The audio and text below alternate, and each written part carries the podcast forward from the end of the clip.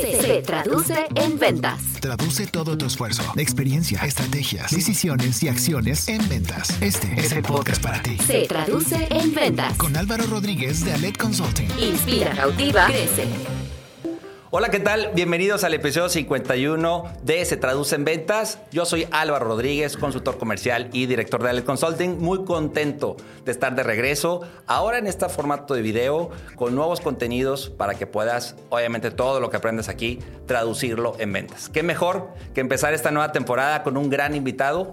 Quiero que escuche su semblanza fundador y presidente de Marchand Díaz Asociados, empresa consultora especializada en estrategia, marketing y ventas, enfocada en ayudar a organizaciones a crecer y solidificar su posición en el mercado. Columnista del periódico Reforma, El Norte y El Mural, con más de 1500 artículos publicados. Autor del libro Hypermarketing, próximo a lanzar su nuevo libro del poder personal. Consultor y catalizador de empresas y personas. Conferencista, editorialista, podcaster, profesor y estudioso del funcionamiento de la psique humana. En Se Traduce en Ventas, Horacio Perfecto, pues Horacio, qué gusto tenerte en Se Traduce en Ventas. Gracias. Eh, soy asido lector de tu columna y me encanta tu podcast. Entonces, de verdad, gracias por estar y estoy seguro que vamos a, a compartir buenas reflexiones y buenos temas respecto al tema comercial. Bienvenido. Gracias por la invitación, muy amable Álvaro. Gracias. Platícame, Horacio, entrando en materia, y, yo creo que hoy podemos abordar eh, cuestiones de qué, están viviendo las organizaciones, qué retos, qué problemáticas, y me gustaría también hablar de, pues, de puestos muy medulares importantes en, la parte comercial, ¿no? como los directores, el gerente comercial, el vendedor. Pero hablando de las organizaciones en sí, eh, ¿qué, has visto tú estos meses? ¿Qué patrones, eh, qué particularidades has encontrado a favor o en contra? cosas que suman o restan en el día a día de las organizaciones organizaciones, Horacio? Pues mira, digo, en términos generales, Álvaro, veo tres eh, tipos de empresas. Eh, la primera es, infelizmente, la que se la llevó la tristeza, la que tuvo que cerrar sus puertas, la que había venido batallando con temas de flujo, con temas de ventas típicamente. Todo el mundo se obsesiona con el top line, todas las decisiones dramáticas, trágicas, eh, de aventura, tiene que ver con las ventas, ¿no? Entonces, eh, esas empresas pues definitivamente tuvieron que cerrar sus puertas. Creo que este parón eh, que nos llegó nos, nos adelantó lo que veníamos viviendo, como que fue un acelerador de trayectorias. Entonces las los que estaban medios mal pues acabaron cerrando, aplica relaciones, aplica socios, aplica muchas cosas. Ese es el primer tipo de empresa que veo. El segundo, pues es la que le entró a la tormenta y tenía todavía opciones de, digamos, de sobrevivir y, e hizo lo propio, ajustó, se aplicó, eh, eh, cortó grasa, no músculo, eh, idealmente pues protegió a su fuerza laboral, sobre todo al personal clave, al personal de ventas y, bueno, pues ahora la nueva normalidad se parece cada vez más a la vieja normalidad. Todavía hay algunas cadenas de abasto por ahí que están rotas o retrasadas, hay algunas implicaciones de fletes y cosas de esas, pero en general yo siento que ahí viene el regreso. El tercer tipo de empresa es la que curiosamente le fue muy bien. Van varias empresas de ex clientes míos o clientes actuales que dado que estaban en cierto giro, eh, les fue bien, o sobre todo algunas conectadas con exportaciones, particularmente a Estados Unidos. Ciertas industrias en Estados Unidos no se pararon, entonces las cadenas siguieron subsistiendo y eh, obviamente la inversión que están haciendo ahí el gobierno para dar un ánimo a la economía, pues es el tirón más grande que nos puede, que nos puede caer, que es el de Estados Unidos. Entonces estamos ganchados y hay, hubo empresas que les fue muy bien. Ahora, aparte, me queda claro el factor giro, ¿no? que fue un elemento o ha sido un elemento preponderante, pero ¿qué otras variables ves que de estas empresas que, que han salido bien libradas, de estas empresas que ya incluso pues ya el tema pandemia sigue estando, pero cada vez menos entre los colaboradores, entre los directores. Eh, ¿Qué hicieron bien o qué están haciendo bien? A manera... Mira, en la parte comercial, eh, sobre todo, que otra vez es la que genera el top line, o sea, el revenue, las ventas, en un estado de resultados, tú empiezas con ventas. Eh, ventas es el generador de utilidad bruta y utilidad bruta es el amortizador para todos los gastos fijos y variables. Entonces, la utilidad bruta viene del precio de venta, del volumen, de la mezcla y a la hora de meter el costo de ventas, te incrementa utilidad bruta. ¿Qué vi exitoso? Típicamente compañías que se reenfocaron. Lo que pasa, Álvaro, es que el estado de resultados está defectuoso desde el punto de vista comercial. No te dice la rotación de clientes, por ejemplo. No te dice si los clientes compraron más, menos, se fueron. Ciclo de venta. ciclo de venta. No te dice más que el número y puede ser muy engañoso. No se diga si te lo llevas a nivel Wafir o Evida, más engañoso todavía. Por eso yo hago votos para que los comerciales, los mercadólogos se enfoquen primero que nada en la utilidad bruta, que viene de esa mezcla que menciono. Y típicamente las empresas cuando les está yendo bien, no saben por qué les está yendo bien. Y cuando les está yendo mal, lo único que se dedican es a estar presionando a la fuerza de ventas pero todavía no le entienden el negocio. ¿Qué vi y qué promuevo y qué sugiero? El famoso enfoque, por ejemplo, lo voy a decir así de una manera coloquial. Bajan las ventas, ¿ok? ¿En dónde? ¿Cuánto? ¿De qué productos? ¿De qué familias de productos? ¿En qué unidades? ¿En qué tipos de clientes? ¿En qué territorios? ¿Con qué tipo de vendedores? Toda esa data ya está esa lupa. Esa lupa. Exacto. Entonces, no hay esa sutileza de inteligencia para poder decir, si yo muevo estas cuatro tuercas, le estoy pegando, por ejemplo, al 80% del ingreso, o si me agarro a mi decil top, al top 10% de mis clientes, y a eso les incremento, por ejemplo, la tasa de venta cruzada en 0.5, este, pasa esto. Esos, esos análisis, ese detalle fino no lo veo en las empresas. Como que la tecnología comercial, pues te lo pongo, eh, pues carreras comerciales, ¿cuántos ingenieros comerciales o, o, licenciados en ventas conocemos? Sin embargo, es la función más importante de un negocio. Entonces, para contestarte, creo que la data está subestimada. Totalmente. Coincido contigo porque luego es muy pues blanco-negro, ¿no? O sea, nos fue bien, nos fue mal, nos fue mal, hay que sacar el látigo y apretar. Y, nos fue bien y pues seguimos. Y seguimos y Pero no hay claridad de que hicimos bien. O peor, en un fenómeno que se llama teoría de atribución, quiere decir que cuando nos va bien, yo soy el bueno y cuando nos va mal son las circunstancias. Eh, fíjate, algo, algo interesante eh, en el tema de, eh, del, estado de resultados. En, las juntas de consejo, tú ves los, los, estados financieros y ves ventas menos costo de ventas o menos costos directos, indirectos, si es manufactura, pero no sabes nunca cómo se componen. Entonces, esa lupa, la palabra que usaste, me gusta mucho porque cuando ves cifras agregadas, no le entiendes al negocio. Sí, y aparte, bueno, ya entraremos en detalle también, pero también el rol que, que toma el mando medio, ¿no? en, luego en, esa, en esas juntas, en el pre, ¿no? donde el gerente comercial o el, equipo presenta previo a eh, toda esta data que tú mencionas, para que cuando se tiene ya juntas de consejo, cuando ya se tienen las juntas trimestrales o mensuales, estén ciertas variables no contempladas muchas veces o no, no considerar la opinión del gerente del mando medio de qué ocurrió.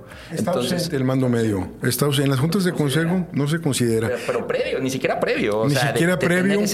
Y tampoco se habla del cliente. Tampoco. Se habla de números. Y, fíjate, y no se habla tampoco de en qué nos está yendo bien y por qué para hacerlo más. Siempre el consejo, estoy en varios consejos, el consejo, la gente en general, se va sobre el déficit.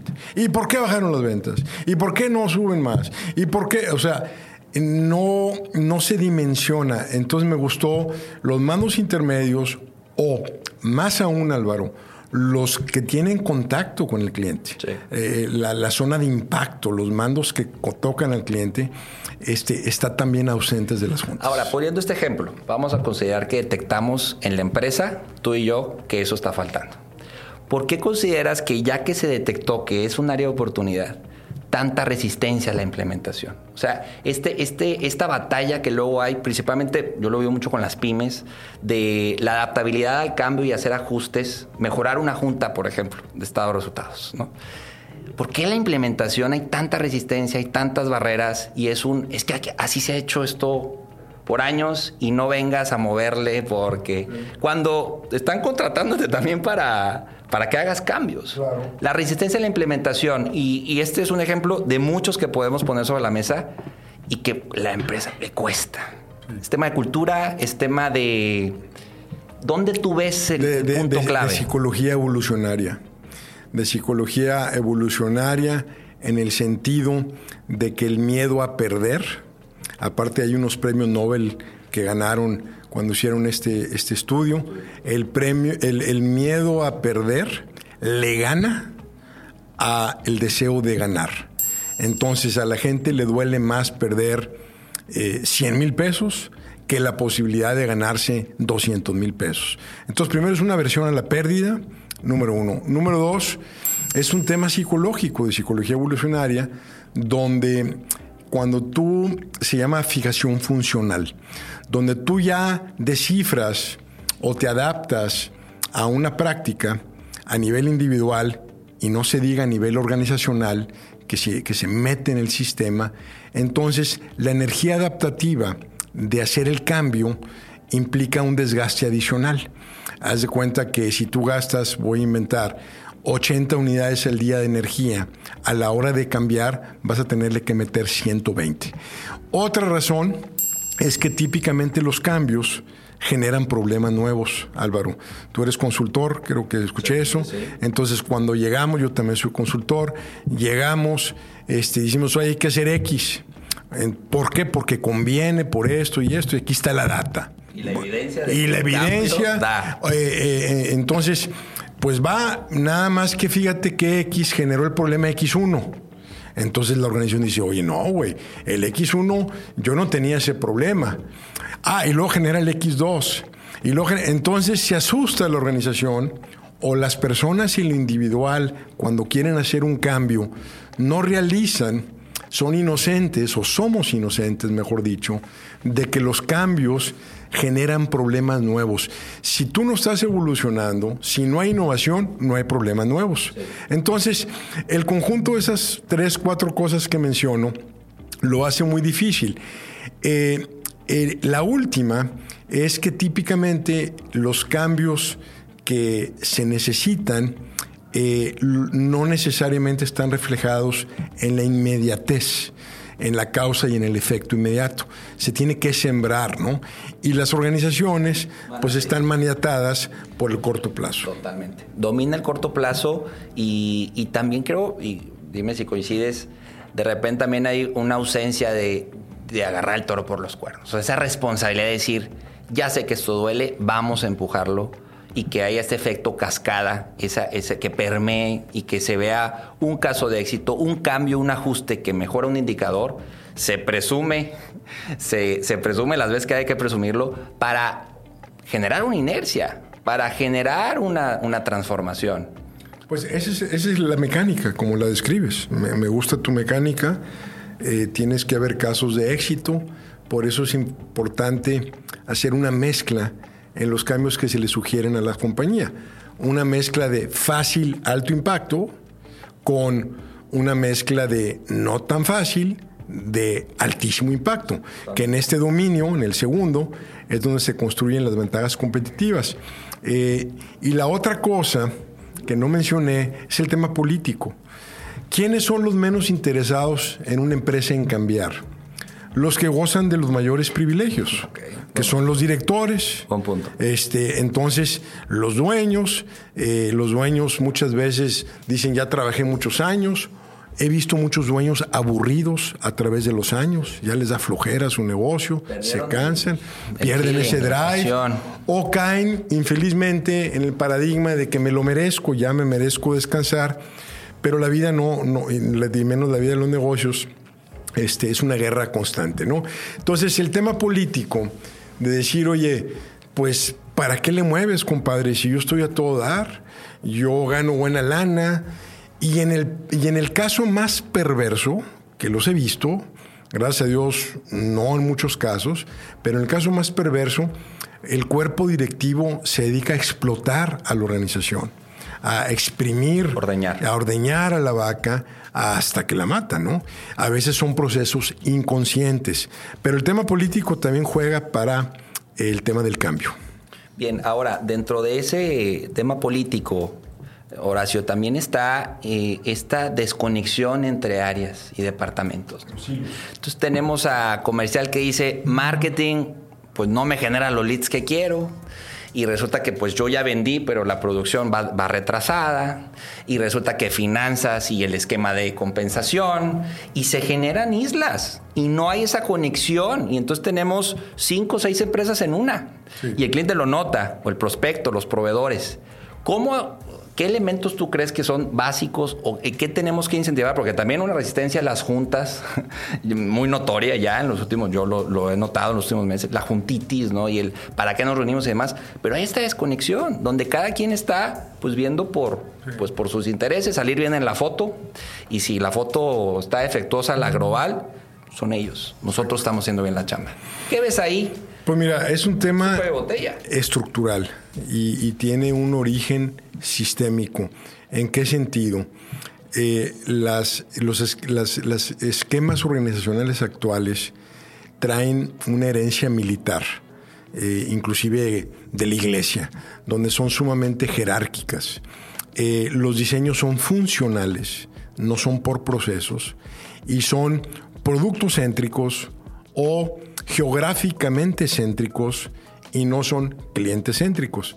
Entonces, como, como las organizaciones se estructuran en base a silos funcionales y aparte los mides y los compensas de manera diferente, te pongo el caso de un cliente de la consultoría. Este, eh, en pocas palabras, el servicio cliente de la patada. ¿ok? Olvidado, no, no, estaba en la narrativa de la empresa. Este, y como el estado de resultado no mide rotación de clientes, pérdida de clientes, este, pues nadie dice nada. Eh, y luego, cuando veo los indicadores de satisfacción del cliente, son excelentes. Dices tú, ¿qué onda? Pues están midiendo lo equivocado o están haciendo una encuesta mal aplicada. Y luego me voy, por ejemplo, al departamento de logística. Y el departamento de logística, sus índices de cumplimiento fenomenales. Okay. Uno de los problemas de este caso era la lentitud de la entrega. Entonces veo unos camiones gigantes, unos así como casi contenedores, esperando que se llenen de mercancía para optimizar el costo logístico. Y mi departamento funcional, sí. salir pues a toda madre, Totalmente. ¿verdad? Pero pegándole al cliente, pero durísimo. Entonces, eh, aciertas en el sentido de que las organizaciones, desde mi punto de vista, eh, están obsoletas, son anacrónicas, hay mucha insatisfacción laboral, hay mucho jefe incompetente que sube porque tiene buen manejo de PowerPoint. Eh, y creo que hay mucha decepción en la organización y lo dice la estadística. La de Gallup, la de Microsoft, la que cheques. Hay un, le llaman los norteamericanos, un disengagement, una desvinculación, incluso una apatía hacia los esquemas organizacionales tradicionales. tradicionales. ¿Qué propongo entonces? Pues yo, le, yo inventé un término hace como unos 20 años, le llamé el clientegrama. El clientegrama no es más que organizarnos alrededor de grupos de clientes. ¿De dónde viene el dinero? No viene de la maquinaria, no viene de los productos, no viene de los servicios, no viene de los empleados, no viene de los sistemas. Lo estoy dramatizando adrede. El dinero solamente viene de los clientes. Entonces, la lógica que te dice, ¿por qué no me organizo alrededor de segmentos de clientes? Meto brazos funcionales compensados alrededor de ese segmento y, y tengo entonces una gestión de segmentos, ya no de geografías, ni de productos, ni de funciones. Ya estoy eh, diseñado alrededor de clientes, insisto, con los brazos funcionales para darle servicio. Okay. O sea, hablas que un, un cliente tenga atención de varios departamentos. Sí, un segmento de clientes. Y varios de Exactamente. Ese, ese es el futuro. Eh, lo llamé hace 20 años. A lo mejor, este, eh, digo, más bien, no quiero decir yo lo inventé ni mucho menos. En ese entonces, digo, a lo mejor alguien puede pensar que le estoy diciendo eso. No, ya lo veía en compañías como Siemens eh, eh, en Alemania, lo veía en empresas como Dell Computers, que empiezan con, con, temas de productos y de repente ves cómo se organizan alrededor de segmentos de, de mercado. Y entonces tú tienes, ahora sí, una organización cliente céntrica con diferentes estados de resultados por segmento, con diferentes brazos funcionales compensados alrededor del rendimiento de ese segmento, donde puedes calcular, perdón, valor presente neto de los flujos de cada segmento, entonces se convierte en algo muy bello. Sí, ese segmento puede hoy, el dueño de la pyme que nos está escuchando, quedarme carteras, ¿no? O sea, mi, mi número de clientes son 600, hago seis carteras de 100, asigno equipos para que estos 100 clientes estén bien atendidos, bien asesorados, incentivar la venta cruzada, hacer encuestas de satisfacción, hacer visitas, algo así. Esa, esa es la idea. Lo único que agregaría a lo que mencionas, Álvaro, es que esos seis grupos, eh, o 10 grupos dijiste, seis, seis grupos, que, tiene 600 clientes. que esos seis grupos tengan variables en común para que eh, el grupo multifuncional entienda las sutilezas propias de ese segmento. O sea, el número suena, pero que tengan algo en común. Por ejemplo, Dell, que empezó a rediseñar su, su organigrama hace tiempo, pues eh, empezó a decir gobierno, y luego gobierno federal, gobierno estatal, gobierno municipal. Sí, eh, entonces, grupos. entonces tú buscar las variables de segmentación adecuadas para poder agrupar. Sí, es buen ejercicio y, y también, eh, otra vez, la lupa, ¿no? Y el feeling. Porque lo, lo que mencionas del cliente al centro de, de la estrategia, también, ¿por, ¿por, qué se olvida? ¿Por qué, ¿Por qué lo dejamos al final al cliente? ¿Por qué no lo escuchamos, Horacio?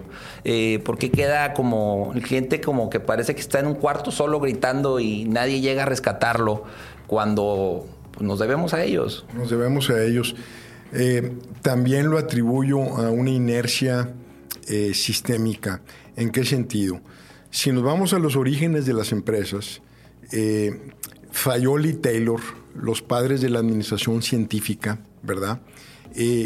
quisieron cientificar la gestión de empresas con la variable de productividad. La productividad es una medida de eficiencia. Entonces, eh, allá Frederick Taylor, que era un obsesivo compulsivo, leí su biografía, leí su libro de Scientific Management, inclusive lo usé en mi tesis doctoral en algunas cosas, este, eh, era propio el eficientar los procesos de manufactura en un ambiente de escasa oferta y abundante demanda. Entonces ahí sí, Henry Ford te decía, cualquier color de auto que tú quieras, siempre y cuando sea negro y ponte en la fila y págamelo por adelantado. Entonces, en un ambiente de escasa oferta y abundante demanda, los diseños, inclusive las estructuras organizacionales de las que hablábamos, se hacen con esa arrogancia y con esa desconexión. Otro ejemplo, eh, eh, la cadena de valor porteriana, ¿ok? Competitive Advantage, la ventaja competitiva. Tú ves la cadena de valor de Porter, la analizas y pregunta lo que tú estás diciendo ahorita. ¿Y dónde está el cliente aquí? Sí. No está Se el cliente, olvida. se olvida, porque está concebida bajo un tiempo de oligopolios, eh, de escasa este, oferta. Entonces la arrogancia implícita es yo vendo lo que produzco. Ahora, ¿qué pasó? Ahora lo escaso son los clientes. Ahora es escasa demanda y hay, por ejemplo, sobrecapacidad instalada en todo el mundo. Ahorita, por el tema coyuntural, quizás no, pero a nivel sistema global hay sobrecapacidad instalada. Entonces, ¿qué pasa? Lo escasez ahora es el cliente, ya no el producto.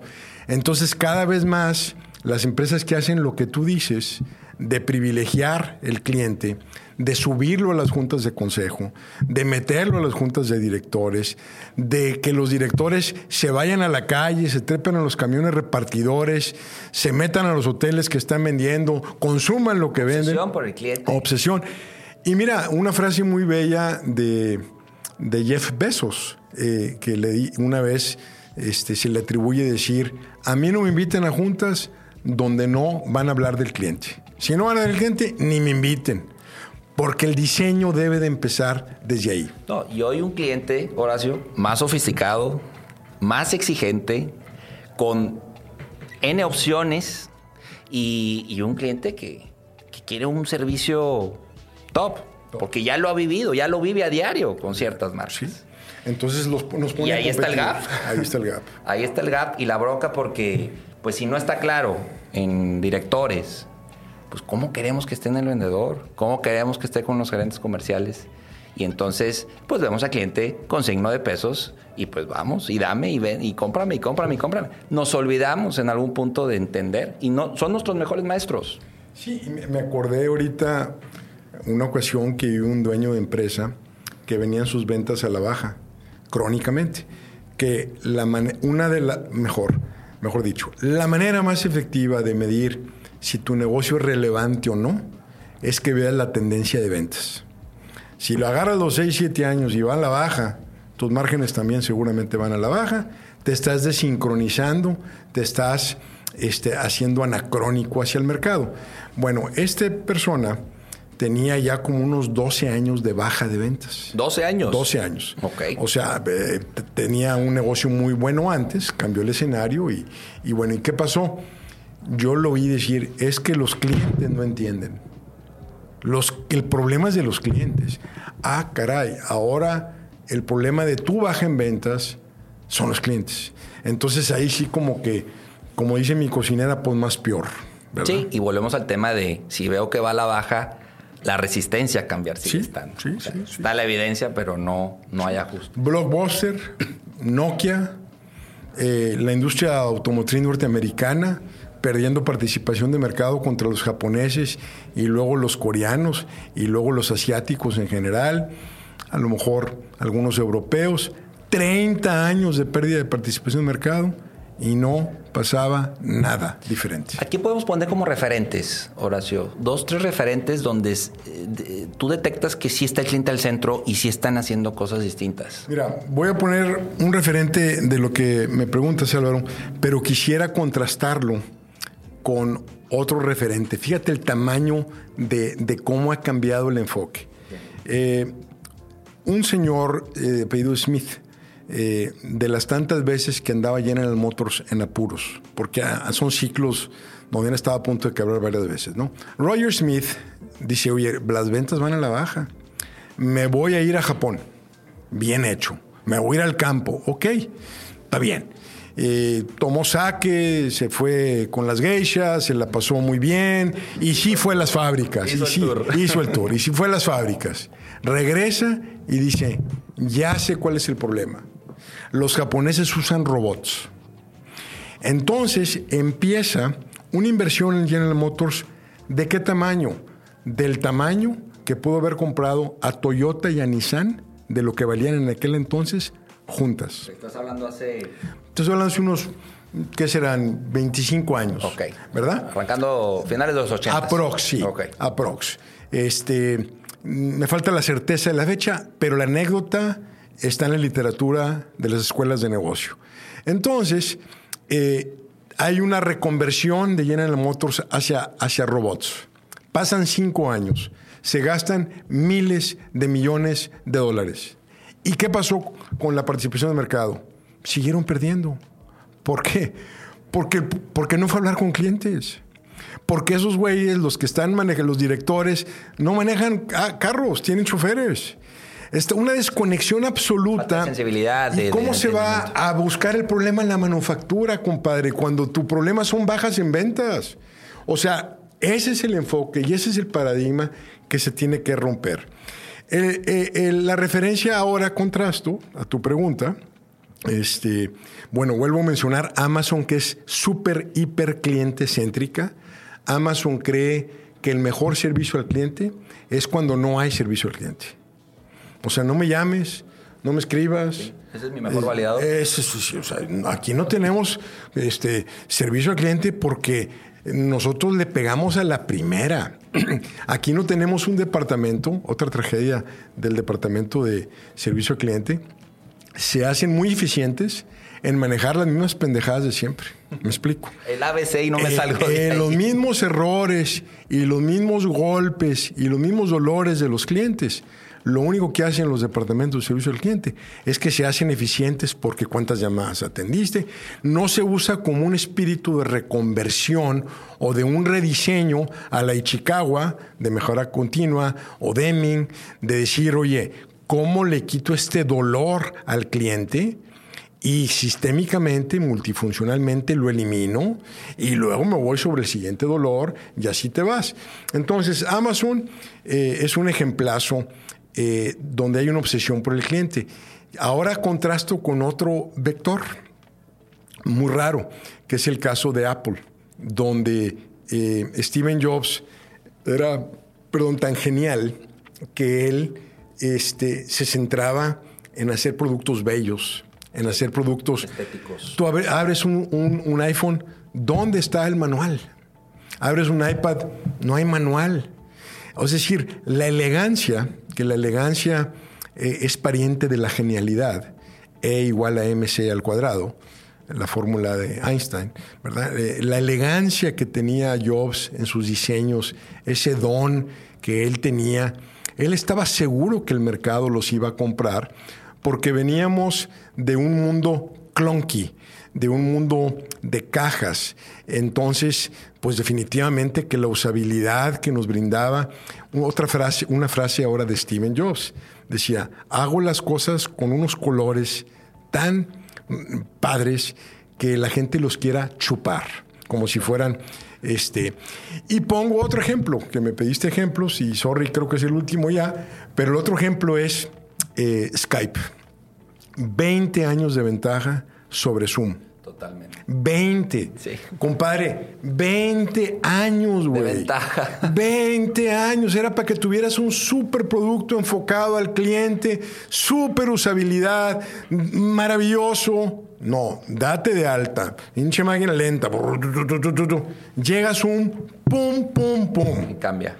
Y le come todo, bueno, no todo, le come una buena parte y luego llega Meet y luego llegan otros, pero es un ejemplo clásico de un Skype que nace concebido como un productazo completamente desconectado del cliente. Sí, ahora todos estos elementos mencionados, Horacio, y, estos buenos ejemplos que nos pones, pues muchas dices, bueno, ¿dónde- entonces ¿dónde comienza la transformación? Y aquí entran los, directores, que, ahí el tema y también algo que, veo frecuentemente es saturados, eh, con agendas donde están llenos, llenos de decisiones, de acciones, de planes, de estrategias, pero luego les cuesta, ya en confianza dicen, me cuesta tomar decisiones, no tengo los elementos o, o a veces las decisiones son tomadas por cuatro o cinco personas, pero yo nada más firmé, ¿no? ¿Qué hacemos? ¿Qué recomendamos hoy al director general? Piensa en el director de una pyme, piensa en el director o, o en el microempresario, ¿no? Que está ahorita también haciendo con varias cachuchas. ¿Qué puedes recomendarles para que su toma de decisiones sea más certera, que la visión no se pierda en el camino, que el motor del negocio o lo que generó de emoción al inicio al dueño de vámonos por esto, no se pierda en el camino? Déjame hablarle al microempresario. Va. Ya, eh, puse puros ejemplos corporativos porque son muy conocidos, pero tienes toda la razón. Bueno, yo he sido emprendedor, este, me he ido bien y mal, he quebrado también. Este, en el 95, en el error de diciembre, me fue como en feria. Ok. Por poco pierdo hasta mi casa. Este, y, y los padeceres de un emprendimiento, de falta de flujo, pues los he vivido este, hasta los huesos, hasta los huesos los he vivido. De pagando tarjetas de crédito, pagos mínimos, que es carísimo, es una, es una tontería. O sea, me sensibilizo con el microempresario, con el emprendedor y demás. Cuando le pegan, cuando viene de un proceso de iteración, iteración, experimentos, experimentos, experimentos, tú iteras y de repente detectas algo en el mercado, le, le pegas, la estrategia está cimentada en oportunidades justamente, entonces te construyes alrededor de esa oportunidad, descifras el algoritmo de la propuesta de valor, le entiendes, ganas lana y luego replicas. O creces, o las dos cosas. Entonces, este, eh, cuando van creciendo, empiezan a contratar gente. Y el emprendedor típicamente es muy mal administrador. O sea, esa es una tragedia. Es operativo. Eh, sí. Y el buen administrador es muy mal emprendedor. O sea, el administrador preserva, el emprendedor desarrolla. Son energías mutuamente excluyentes. Entonces, ¿qué pasa? Eh, cuando eh, la microempresa empieza a crecer, empiezas a, a meter, eh, obviamente, gente que te ayude eh, y también, eh, pues pones una secretaria y pones a alguien que te ayude con los clientes y te vas lentamente alejando de ese soplo divino inicial de la oportunidad y del esfuerzo que tú ahorita mencionas, del entusiasmo alrededor de la venta. Porque crecer duele. Crecer duele y también eh, la función directiva cambia de ser un vendedor, promotor, publirelacionista, se empieza a mover hacia la administración. Dos implicaciones. Los arranques de negocio no se delegan. En mi experiencia, tú no puedes delegar un arranque de negocio nunca. Por eso los corporativos son muy malos emprendedores en general. Y mejor compran empresas ya en marcha. La segunda es que cómo, cómo retomar a tu pregunta, cómo, cómo regresar a ese fuego, ¿verdad? Y la manera es que sigas en la calle. Te voy a poner el caso de una empresa mexicana, eh, que una- fue, era una empresa mediana, ahorita ya es una empresa grande. eh, este, en Querétaro, unos queridos amigos míos me han hecho el favor de contratarme cuatro o cinco veces. Este, no digo sus nombres porque no les pedí permiso, pero es una empresa mexicana. Este, eh, llego yo a darles una asesoría hace ocho años, saco la data, lo que tú le llamas la lupa, ¿verdad? Y digo, oye, pues 70 clientes te generan el 80%, de tu margen de contribución, Pareto. de, de tu utilidad bruta, ojo, no de tu GAFIR. No, no, no, ahí de dominio los contadores, las prorratas, los subsidios, nadie le entiende. Quédate a nivel acá arriba de margen de utilidad. Entonces, eh, el hijo del dueño, nueva generación, muy carismático, eh, eh, y el señor grande, pues ya estaba más en el escritorio.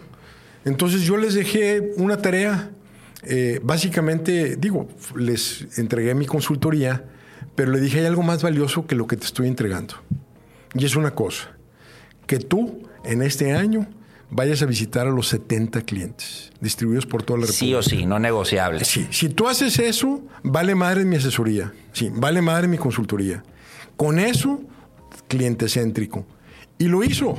Y lo hizo.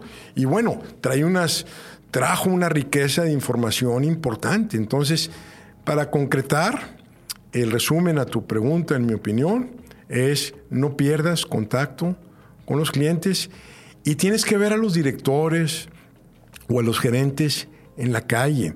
Eh, en la pandemia, una manera de recuperar eh, o no perder eh, clientes fue que los directivos se fueran a buscar clientes.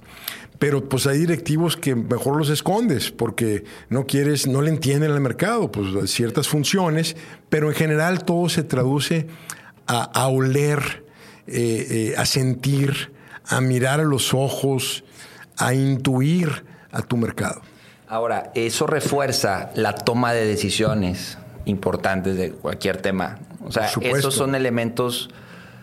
O sea, está el dato duro, ¿no? La data que mencionamos, pero también ese acercamiento con el cliente. Pudieran ser los dos elementos clave para una mejor toma de decisiones. Sí, el cualitativo es muy importante.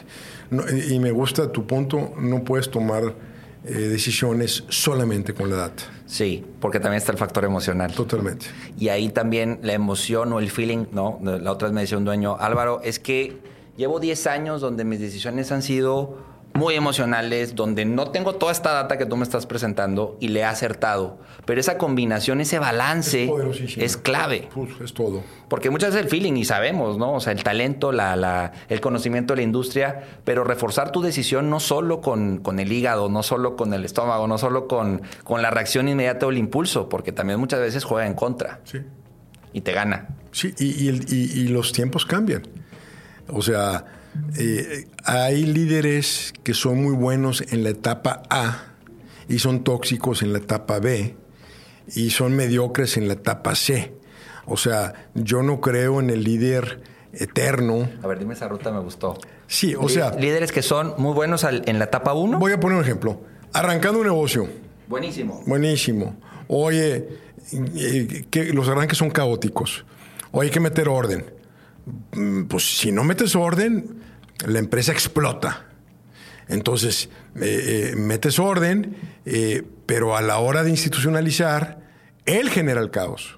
Él es el tóxico. Él, es- él, pues sí, está generando taxi. ent- Exacto. Entonces, oye, pues la energía que requiere ahora el negocio es una energía diferente o en una proporción mayor de la que inició este negocio. Esa es, vamos a llamarle la etapa B. Y luego está la etapa C, donde a lo mejor eh, viene la etapa de replicar. Pues a lo mejor el emprendedor no es bueno para replicar. ¿Por qué? Porque la replicación requiere más de talento técnico. Este, eh, y así sucesivamente. Mi punto es que yo no creo en, los liderazgos sin caducidad, eh, ubicuos. No, yo, yo he visto que a veces el problema son los líderes. Claro. Pero ¿qué tipo de liderazgo requieren los, los, los, los dueños, los directores, Horacio? Pues- ¿Cuál es el liderazgo, el liderazgo que hoy necesita? Pues mira, si nos vamos a la academia, en los tipos de liderazgo, yo le llamaría el, el situacional, ¿verdad? Donde dependiendo del proceso o del reto, yo traigo a expertos, los escucho, como tú lo señalas, con data y con ese feeling cualitativo, y entonces yo apoyado en expertos, este, puedo tomar decisiones, pero tiene que haber un reconocimiento que las habilidades para la etapa esta son diferentes a las que él Tiene que haber una evolución. tiene que haber una evolución. Y cuesta. Y, y no solamente cuesta, a veces, a veces no es posible. Entonces, No no, no, es como, como va en contra de la naturaleza del líder. Por eso yo eh, creo que es sano la renovación de líderes, este, pero cuando se trata de tu negocio, cuando tú eres el dueño, este, pues te voy a poner el caso de un hombre muy sabio que conozco, eh, eh, mi padre, en paz descanse. Mi padre fue un comerciante que empezó con un pequeño mostrador, llegó a la ciudad de Monterrey a los 25 años, eh, sin nada. Este, y, y él era un comerciante de telas. Este, y él creció su negocio de una manera impresionante. Es el, el mejor comerciante que yo he conocido en mi vida. Y mira que he tenido más de 250 clientes en la consultoría de todos los niveles. ¿Qué tenía? ¿Qué, por, por qué lo...? Porque lo traía en la sangre, Ya, ¿verdad? el ADN estaba. sí, mi, mi apellido Marchand eh, en francés significa mercader. Sí. Papá era mercader, este, a morir, ¿verdad? Digo, era, era me- mexicanito como yo, pero me refiero, eh, en el apellido traemos eh, el destino, como decía James Hillman, un profesor de mi doctorado, decía que tu nombre es tu destino. Pero bueno, papá este, lo creció a un nivel donde él, por más que intentaba crecerlo, ya no podía. Y un día, intuitivamente, dijo, ya no voy a crecer. Aquí me voy a quedar. Voy a hacer lo mejor que pueda. ¿Qué problema trae? Que en el momento que tú dejas de crecer, ipso facto, empiezas a decrecer. Ese es un hecho sistémico, ineludible de cualquier entidad. No, no neutro, no, no, o sea, no, no de que me estoy estable, la estabilidad no existe en la vida. O vas para arriba o vas para abajo.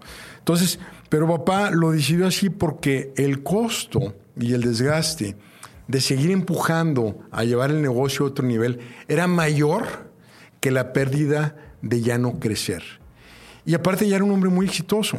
Eh, eh, entonces yo llego como joven y ahí viene el cambio generacional. Sí. ¿Y qué queremos los jóvenes? Ahorita ya no soy tan joven, pero en aquel entonces pues yo quería crecer y quería ser el líder mundial. Pero su ganancia secundaria era bajarle al... Su ganancia secundaria, que se ve que ves mis podcasts, gracias, este, porque es un término que no es muy utilizado, gracias este, Álvaro. La ganancia secundaria es que él dice, oye, pues es que tengo que ubicarme en mi realidad de mi edad y en mi capacidad. Mi, mi- mi papá no acabó la prepa, Ya. ¿verdad? Y no le hizo falta. Es más, igual y si estudia, no, no hace lo que hizo. Pero a donde voy con eso es que, eh, regresando al tema, que hay casos donde simplemente ya no es posible. Entonces ahí tienes que decir, lo cedo a la siguiente generación, contrato un equipo profesional, Lo delego. lo delego o gradualmente y de una manera muy, muy sabia eh, irlo cerrando. Pero no es lo mismo cerrar este, porque ya no te quedó otra a, a diseñar el cierre y rentabilizar el éxito de tu vida. Sí, o sea, escalonar una ruta en la cual yo cada vez tenga menos Sí. peso en Sí. toma de decisiones y rodearme de un consejo o, insisto, en empoderar al mando medio también. Pues si hay competencia para irse para arriba, o, insisto en el tema de, de saber decir, pues, en lugar de que yo, déjame decirlo de una manera media, media Adelante. adelante. coloquial y media gacha, en lugar de que yo le den la madre al negocio, porque no me reconozco eh, en mi situación y no hago conciencia de, de mi reto, y en lugar de llevármelo por un camino, por una letanía de sufrimiento, de pérdidas, y luego sacar dinero de la bolsa y todo, planear lo que hemos venido hablando. Una de las cosas puede ser inclusive el cierre. Ojalá lo pueda vender, ¿verdad? Sí. Ahora, la contraparte de este perfil que estamos hablando, que probablemente lo, lo vamos orientando al, pues a lo mejor el que ya tiene más de, ¿qué te gusta? 50 años, que ya está en otra etapa en, eh, en su vida.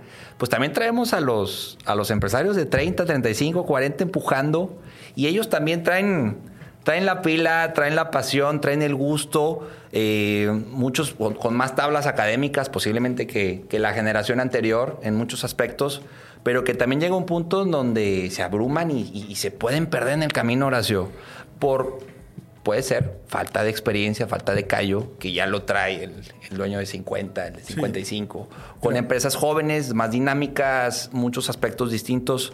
¿Qué les recomiendas a ellos? Porque también nos escuchan mucho y luego nos escriben, oye, me, o sea, eh, diste en el clavo con esto. ¿Qué les decimos? ¿Qué ves con ellos? ¿Qué riesgos ves? Yo, yo creo, esa es una opinión personal, ¿verdad? Y es muy debatible lo que voy a decir, pero yo creo que es un error que los hijos empiecen a trabajar con los papás. Me parece un error garrafal, eh, por muchos lados. Primero, los hijos este, traen una agenda diferente a los padres, como bien lo señalas, traen otro nivel de energía. Este, segundo, no conocen el campo laboral, no conocen de otras empresas, siguen siendo los juniors este, eh, cuando entran al negocio, este, no se han enfrentado a ellos mismos, no se conocen ni siquiera ellos mismos, y aparte pues es muy fácil caer en el negocio de papi, ¿verdad? ¿Se convierte en una carga? pues, eh, eh, a donde voy es que eh, eh, los hijos tienen que pasar por su propio proceso. Yo qué le digo a los padres de familia que me buscan o en algunas juntas de consejo donde son empresas familiares, me dicen, oye Horacio, ¿qué me recomiendas con mis hijos? Pues mira, no te va a gustar lo que te voy a decir. Tres años, cinco años que no trabajen en tu empresa. Sí, que hagan su... Si regresan, qué bueno, van a aportar, traen humildad, van a entender, ¿verdad? Este, eh, y tú vas a estar un poco más madurito. Si no regresan, es que están felices. Pero, pero esa, esa línea, los hijos no son para solucionar los sueños de los padres. Entonces, eh, yo he visto muchos problemas generacionales porque no les dan permiso a los hijos, o los hijos, ojo, le sacan. Sí. a, enfrentarse a ellos mismos. Y está bajo la sombra. Eh, sí, y es muy cómodo, pues verdad es muy cómodo. Trabajar para, para papá, que en lugar de decir, oye, pues no me encuentro trabajo y el jefe me sacó la lengua y, y me pagan muy mal, pues o puse un, dos, tres negocios y no le pegué, que ahorita quiero hablar de los emprendimientos, Sí. porque hay otro paradigma ahí que, que le friega mucho la vida a los emprendedores. Pero para cerrar el tema, este, yo tengo mucho cuidado en recomendar que los hijos eh, de inmediato trabajen con los papás. Vamos a suponer que ya pasaron por esa trayectoria, que ya se fueron cinco años y llegan a aportar. La cosa va a estar mucho más estable, mucho más madura, y en ese momento, pues sí es un reto eh, de negociación, de, de madurez emocional individual, de cómo procesar los dilemas familiares. Ahora, esto es en empresas familiares, pero ¿qué pasa con o que, que el empresario que no, no, no lo trae, en la- no, no viene en la generación, no viene, los papás fueron empleados y, y rompe el, el patrón y dice, va, hago mi empresa, mi emprendimiento, ¿no? Me arranco y empiezo a tener éxito, pero bueno, ya, yo lo que percibo luego es que hay un punto en donde es muy tentador que se puedan perder en el camino. Porque así como tienen esos skills, también hay otras variables que no contemplaron y que llega un punto donde están abrumados y entre, otra vez, la edad, eh, elementos que van surgiendo, pueden tronar. Con Pues sí. potenciales joyas, ¿no? Porque, porque el animal, la empresa, se va transformando y las habilidades y las competencias que requieren esas transformaciones no las traen o no las detectan. Este, por eso el emprendedor que logra integrar equipos técnicos, que es bien difícil, y a lo mejor tienes que besar muchos sapos para que te salga un príncipe, pero no porque sean malos, Sí, no, porque la necesario. química, porque la química es muy importante. Este, eh, la química entre un dueño y un técnico eh, de administración es muy importante. Entonces, cuando hay química, finalmente se logra la aleluya. Pero, pero sí, ese es- eh, yo coincido que se pierden porque no realizan que cada etapa requiere habilidades diferentes. Sí, y de quién te rodeas, ¿no? ¿Y de quién te rodeas? Ahora, hablemos, Horacio, eh, mandos medios. Gerente comercial que está, por un lado, con su equipo, con sus vendedores, con sus requerimientos, sus dolores, sus problemas, su todo, que ellos pues, le piden a él, ¿no? Le, le- oye, ayúdame con esto, pero luego está, está dirección y dame números y cómo vas. Entonces, yo lo veo en medio y están ahí jaloneando los vendedores y directores, y el mando medio también llega a un punto donde entra en un punto de quiebre en donde se puede también perder su liderazgo, ¿no? Oye, no hay respaldo de dirección, sí está. ¿Qué ves con ellos? ¿Qué podemos recomendarle a este gerente que se identificó con lo que acabo de decir? Pues mira, eh, no es una respuesta muy sofisticada la que voy a dar, pero yo lo que recomiendo es que se consiga un patrocinador en dirección. ¿Ok? Es ¿Cómo decir, ese patrocinador? Pues, ¿Cómo, cómo lo eh, ves? O sea, que haya eh, alguien en el cuerpo directivo ¿Que lo respalde? que lo respalde, que traiga su misma agenda y que tenga un liderazgo en la organización. ¿Qué pasa, Álvaro, en las organizaciones? Eh, yo llego a los ambientes, tú lo has de ver, y dices, aquí es una dictadura de finanzas. No se mueve nada sin finanzas. Y luego vas a otra empresa. RH. Aquí es RH. No, hombre, los traen agarrados de los pelos. a y luego llegas a otra. Aquí producción manda. Entonces, cuando entras a esas culturas predominantes y volteamos tú y yo a decir, híjole, ¿cómo le ayudamos a los comerciales? Pues yo necesito a alguien ahí arriba. ¿A quién busco yo en lo personal? Al director general. Ahora, cuando he dado corpora- eh, asesorías en empresas muy grandotas, públicas, globales, pues a veces no tengo acceso al director general. Pero en las empresas medianonas o, o micro, ahí sí. Y le digo, oye, si a mí no me vas a apoyar o a tu gerente comercial en el proceso comercial y me pones a un project manager para que me atienda a mí, Balín, que todo el mundo le saca la lengua. Se pierde. ¿Sabes qué? Ahórrate tu dinero y yo me ahorro mi tiempo. O me apoyas o no va a jalar. Sí, pero tú, eh, eh, esa parte, o sea, ¿en dónde, qué tiene que evolucionar el gerente comercial, Horacio? ¿Qué habilidades hoy tiene que tener sí o sí Es que para tiene que tener ser- ese peso? Pues tiene que ser director. ¿Director? Sí. Mira, otra cosa que me dicen mis alumnos en, la- en la maestría. Ok, profesor, ya le entendí. Ya, ya nos convenció. Pero mi jefe es un idiota. ¿Verdad? O sea, ¿cómo le hago? Que es la hora que me tardé Sí, explicándote. cuando, cuando doy clase en España, ya ves que hablan muy, muy pelón, este, dice, mi jefe es un idiota. Entonces, este, eh, ¿cómo le hago? Y yo lo que le digo, conviértete en tu jefe. O sea, tú conviértete en el jefe. No, es que este no entiende nada. Entonces, ¿qué estás haciendo ahí? En un ambiente político, si no tienes respaldo político, estás tronado. Entonces, por eso te digo que la respuesta no es técnica. Tú me preguntas, haces una pregunta con un espíritu técnico que hace el gerente comercial y yo te contesto con un espíritu político. Totalmente. Necesito un patrocinador o necesito que el dueño me acompañe a la calle. Si yo no tengo ese punto de apoyo, eh, ese pobre gerente comercial va a vivir un infierno.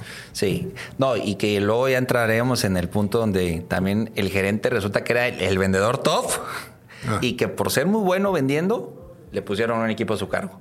Totalmente dos cuestiones muy distintas. ¿Sabes cómo se llama ese principio? A ver. El principio de Peter. Ok. El principio de Peter es lo que acabas de decir. Cuando a una persona la va subiendo de puesto, donde las habilidades que se requieren para el nuevo puesto, voy a poner tu ejemplo, Sí, de vendedor a gerente. yo soy muy buen vendedor, pero me pones de gerente, la gestión de grupos de trabajo no se me da, pero soy muy buen vendedor.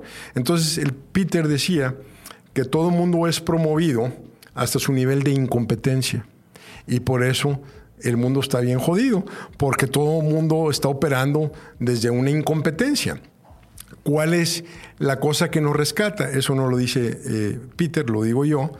¿Por qué cuando llegas a una empresa dices, oye, aquí no hay interés, no hay pasión, a todo mundo le vale madre, este, no le entienden, pero el negocio es bueno.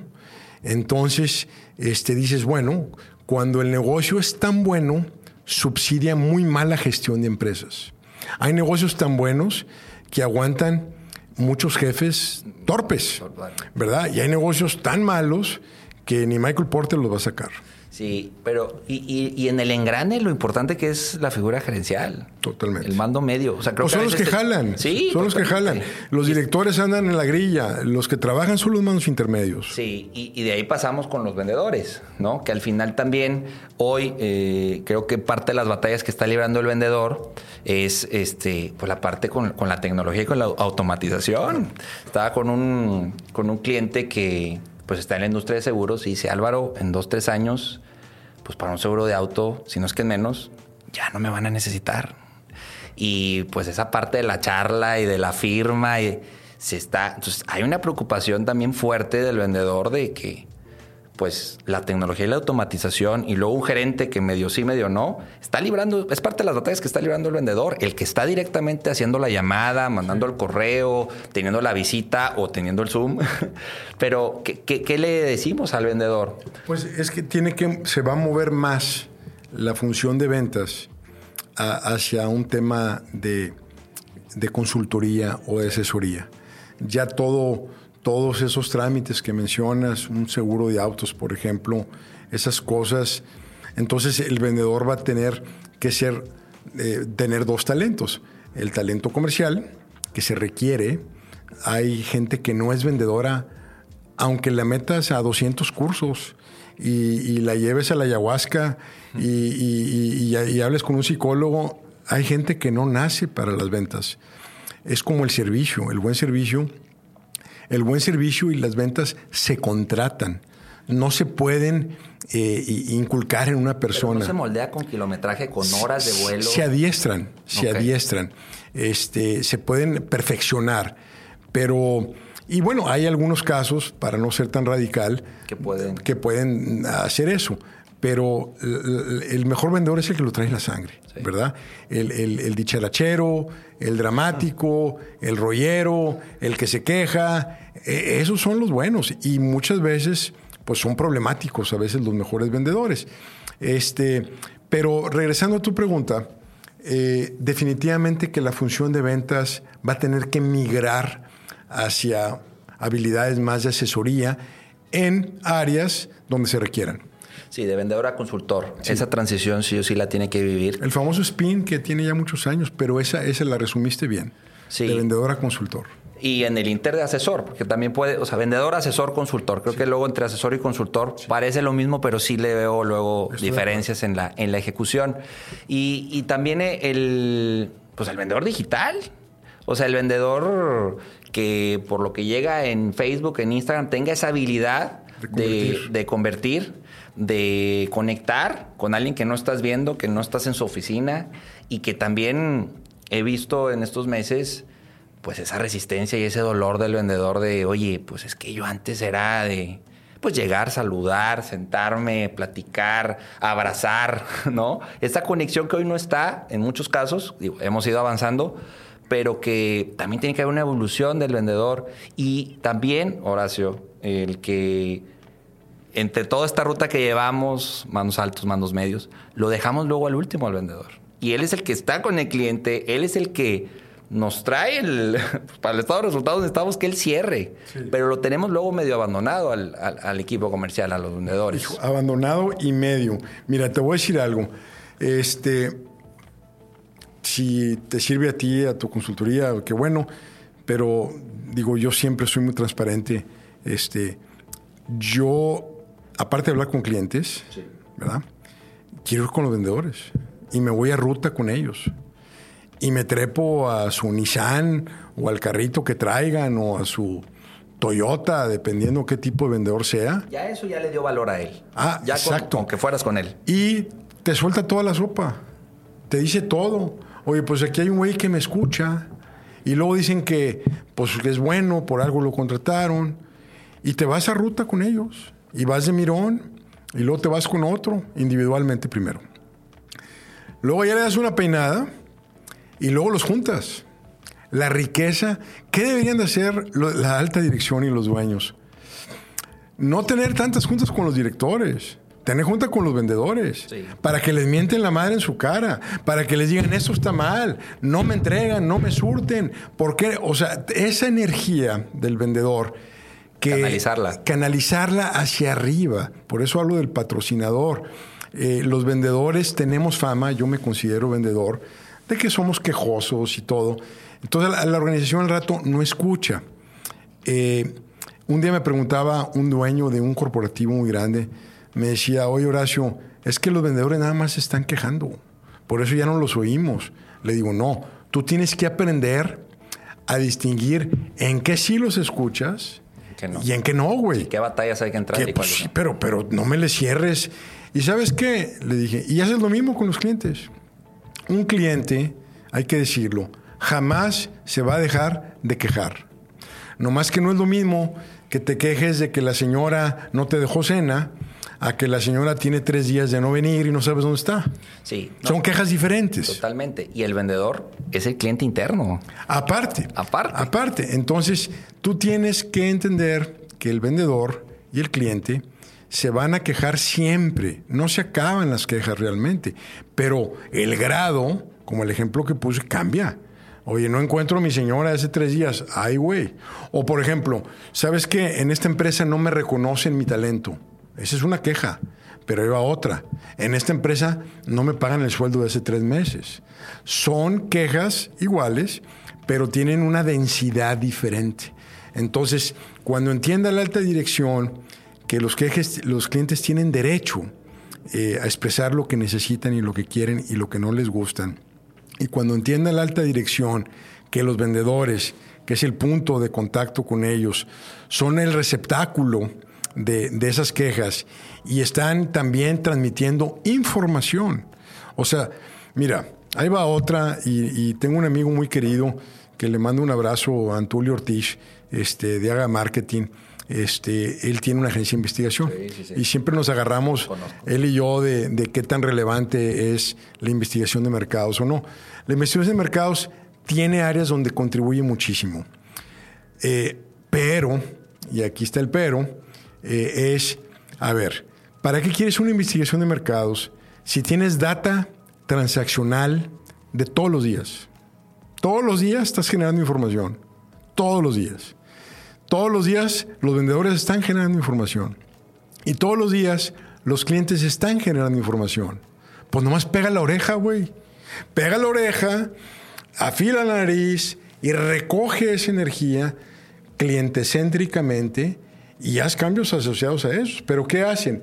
En base a lo que tú describías al principio, en la, en la, en la, en la sordera, eh, explicado quizás evolutivamente eh, en, en, los negocios como lo expresaba y sistémicamente, eh, eh, entonces de repente un día amanecen y dicen, ah, hay que mandar a hacer una investigación de mercados. ¿Por qué? Porque son muy importantes los clientes. Sí, eh, nada más que tienes un año de no voltearlos a ver, pero contratas una investigación de mercados. Usa la data diaria. Sí, como para justificar Exacto. o decir, ¿sabes qué? Culpa. Este, ya, Ya. ya me di cuenta que hay que hacer eso. Exacto.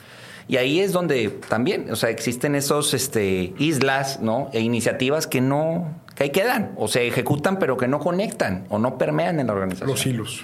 Totalmente. Oye, Horacio, pues podemos estar aquí horas. ya me di cuenta. Sí, sí, sí.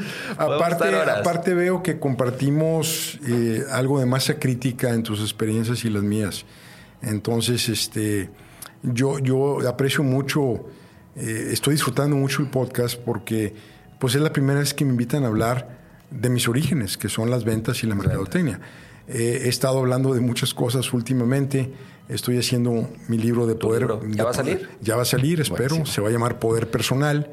Eh, eh, es mi segundo libro. El primer libro se llama, se llama Hipermarketing, donde hablo de comercial, mercadotecnia y estrategia juntos.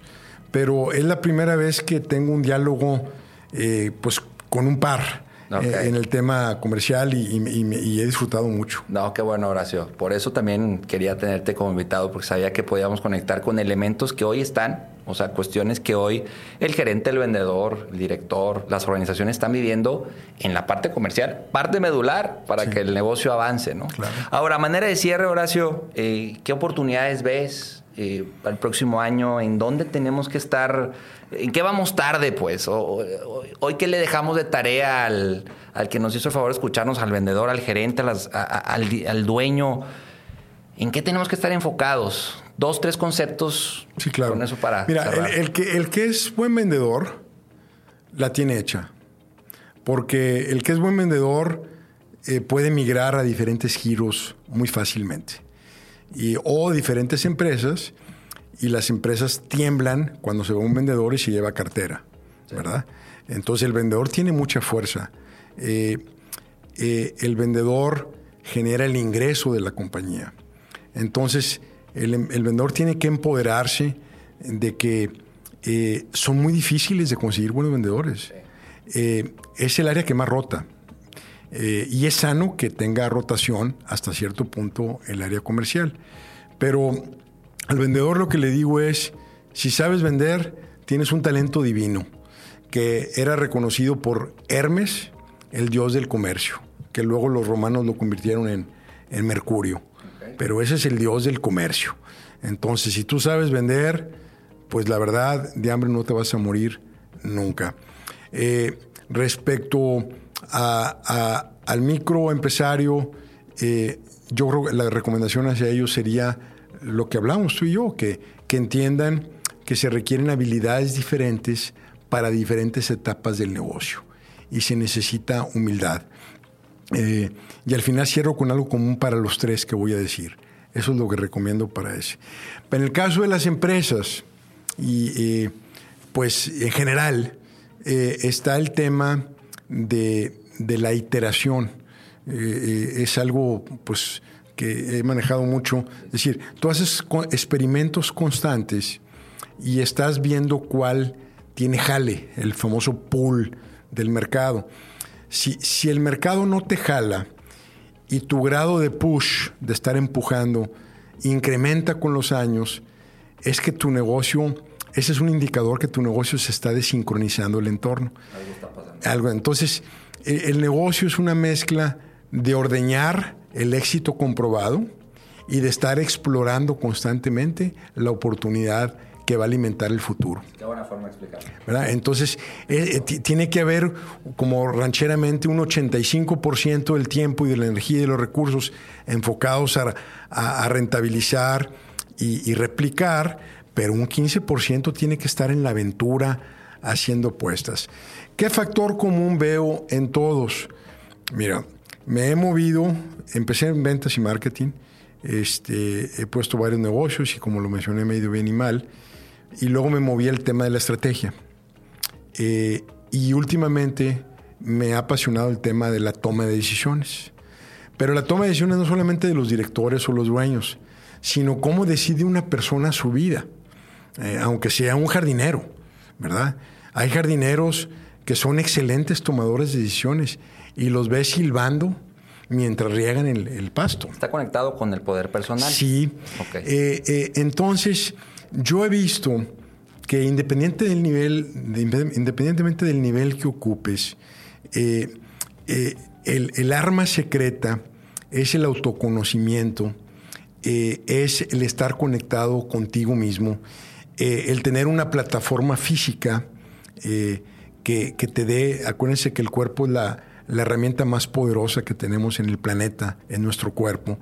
Y, lo quiero mencionar no como una recomendación de, un abuelito, no, lo quiero, lo quiero decir, es un must porque he visto tanta, eh, después de, más de 250 empresas, en más de 240 giros, este, de todos los tamaños, me he dado cuenta que el problema fundamental está en la persona, en cómo percibe los problemas, cómo percibe las oportunidades, cómo percibe las tareas.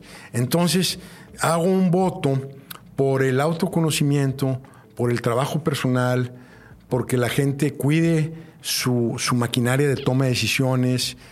Yo puedo tolerarte a ti, Álvaro, a nivel amistad. Y me caes gordo, pero somos amigos. Y, y tú a mí, somos amigos. Ahí la vamos llevando. Ahí la vamos llevando. Puedo ver un área ciega que tú tengas. Y bueno, pues por más que te diga, no la ves.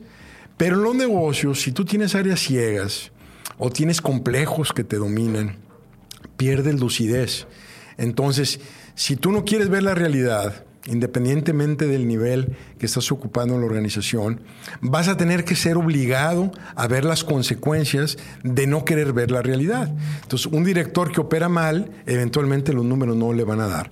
Entonces, yo quisiera, de mi parte, cerrar en eso, de que hay mucho eh, falta de trabajo en la parte psicológica, emocional, introspección, autoconocimiento, robustecimiento del, cuerpo para la toma de decisiones. Y eso creo que aplica a todos. Sí, y hoy los medios para esa parte nutrirla, bueno, no acabamos. Podcast, libros, películas, videos. Hay mucho hoy mucho. de dónde tomar y, aplicar y profundizar. Y pedir ayuda en un momento dado. terapia, claro, abrirse pero no podemos solos, tenemos que abrirnos. Eso yo lo veo eh, en las ventas, lo veo en la empresa, lo veo en emprendimientos, lo veo en gestión. Y, hay gente sabia que toma buenas decisiones y hay gente que tiene puestos muy importantes que nada más en una junta se están peleando ahí dos machos alfa, ya perdimos dos horas y media, oye, vayan a terapia, por favor, arréglense para poder arreglar el negocio. Este, pero el reto personal es muy bello, es enorme y es una gran aventura. Y es una necesidad también. Horacio, qué buena forma de cerrar. Yo le agregaría un bonus que recuerden que el FODA es una herramienta. Exacto. Ah, sí. No, es, no, te dice la estrategia. No, es, no, una, es herramienta. una herramienta, correcto. Coincido plenamente. Cuando lo escuché dije, Dios me clavo, Horacio. Oye, ¿puedo decir algo de mis redes? Adelante, pues esa es la forma de cerrar. Ah, ¿dónde, dónde te. Qué amable, gracias. ¿Dónde te seguimos? Mira, como tú lo decías y te lo aprecio, este, pues soy vendedor finalmente. Eh, tengo un podcast que se llama Horacio Marchán, el podcast. Está en Spotify, iTunes y otras plataformas que no me acuerdo. Eh, tengo mi canal de YouTube, se llama Horacio Marchán, que espero que esta entrevista también esté ahí en algún momento. El podcast también. En Instagram es horacio.marchán. Tengo mi Twitter. De repente alguna cosa buena sale. Entras al campo de batalla. Ah, sí, eh, no me gusta mucho ese, es la batalla, pero le entro. Este, mi, mi Twitter es Horacio Marchán. Mi Facebook lo tengo abierto. Y bueno, en mi, en mi website, horaciomarchand.com, está todo concentrado y aprecio muchísimo tu invitación. Gracias, Aprecié mucho la conversación y pues me encantaría oírla porque creo que eh, eh, hay muchas cosas que quisiera seguir reflexionando. Perfecto. Horacio, Qué gusto tenerte en en Ventas. Gracias. por tu tiempo, por tu disposición. Eh, a manera de anécdota, le mandé un audio, nos vamos conociendo, me respondió a la media hora y dijo, cuenta conmigo. Y eso, esa disposición, esa transparencia la, agradezco enormemente. Muchas gracias, igualmente. Gracias, Horacio. Pues te agradezco muchísimo el que hayas escuchado este episodio. Espero que lo hayas disfrutado, al igual que nosotros. Te mando un fuerte abrazo. Yo soy Álvaro Rodríguez y te invito también a que visites nuestras redes sociales. Estamos como se traduce en ventas, estamos en Facebook, estamos en Instagram y también ahora en YouTube. Te mando un fuerte abrazo nuevamente. Yo soy Álvaro Rodríguez y recuerda, inspira, cautiva, vende. Hasta la próxima. ¿Te gustó lo que escuchaste? Contáctanos y solicita informes para consultoría comercial y de negocio. En Alet Consulting realizamos un diagnóstico profundo de tu empresa. Te ayudamos a crear un plan de trabajo, estrategias comerciales y te brindamos los pasos clave para que puedas lograr tus objetivos comerciales. Se traduce en ventas. Escucha y conoce todos los contenidos que tenemos para ti en nuestra comunidad. Encuentra podcasts, artículos, videos, cursos y asesorías en nuestra página y redes sociales. Visita www.aledconsulting.com. Se traduce en ventas de Aled Consulting.